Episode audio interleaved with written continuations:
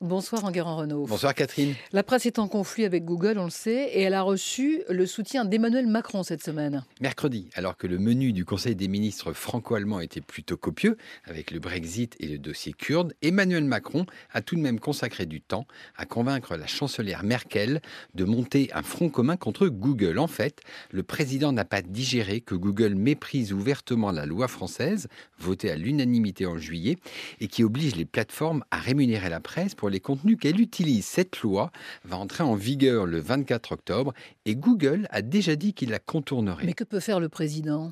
Mettre la pression sur Google et le menacer d'une enquête des autorités de la concurrence française et européenne.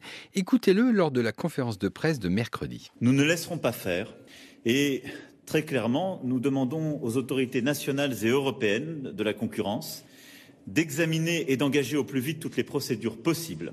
Et au-delà, j'ai proposé à Madame la Chancelière que nous développions au niveau européen de nouvelles règles pour réguler les grandes plateformes avec des mécanismes de sanctions plus rapides. Mais nous serons aux côtés de nos auteurs, de nos journalistes et euh, des groupes de presse qui légitimement défendent leurs intérêts face à des propositions qui jusqu'ici ont été inacceptables. Alors aujourd'hui, les plateformes commencent à être mal à l'aise face à ces pressions politiques. Aux États-Unis, la candidate démocrate Elizabeth Warren a prévenu qu'elle avait l'intention de démanteler ces géants si jamais elle était élue. La presse va mal un petit peu partout en Europe et c'est l'occasion d'un conflit plutôt étonnant en Italie, en.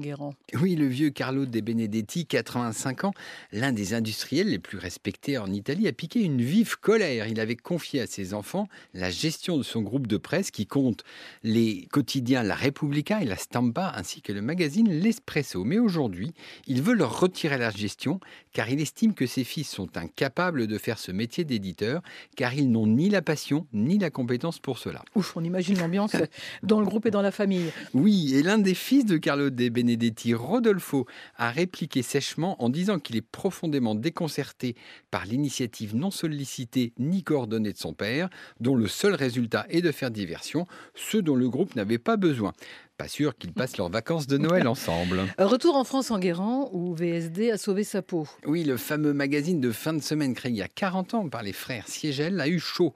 Jeudi, le tribunal de commerce de Paris, qui devait prononcer sa liquidation, l'a finalement autorisé à poursuivre sa parution. Son propriétaire, Georges Gaude, qui avait racheté le titre à Prisma il y a un an, a trouvé un partenaire financier. Philippe Ganem, un entrepreneur suisse et émirati, a accepté de renflouer le titre.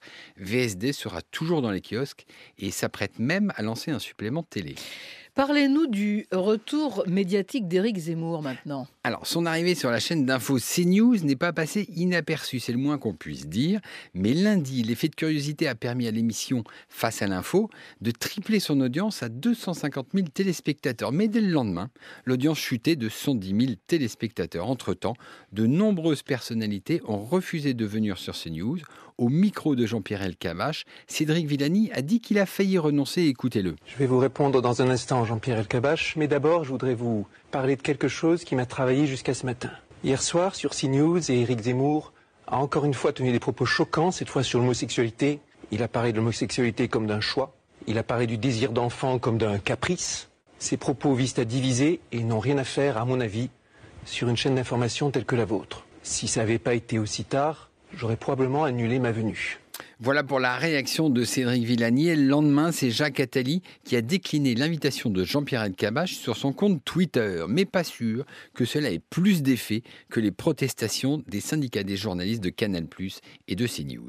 La femme de la semaine en Guérant, c'est Inès de la Fressange. Oui, l'ex-mannequin est l'une des égéries favorites du magazine Elle. Eh bien, le 6 décembre, le groupe lancera un nouveau magazine qui lui est entièrement consacré avec des conseils d'écho et son carnet d'adresses shopping. Rappelons que ce magazine sera édité par le groupe CMI, qui est possédé par Daniel Kretinsky et présidé par Denis Oliven, le mari d'Inès de la Fressange. CQFD, merci beaucoup. La semaine des médias en Guérant Renault. On vous retrouve demain dans les colonnes du Figaro. Bonne semaine et à dimanche prochain. Merci.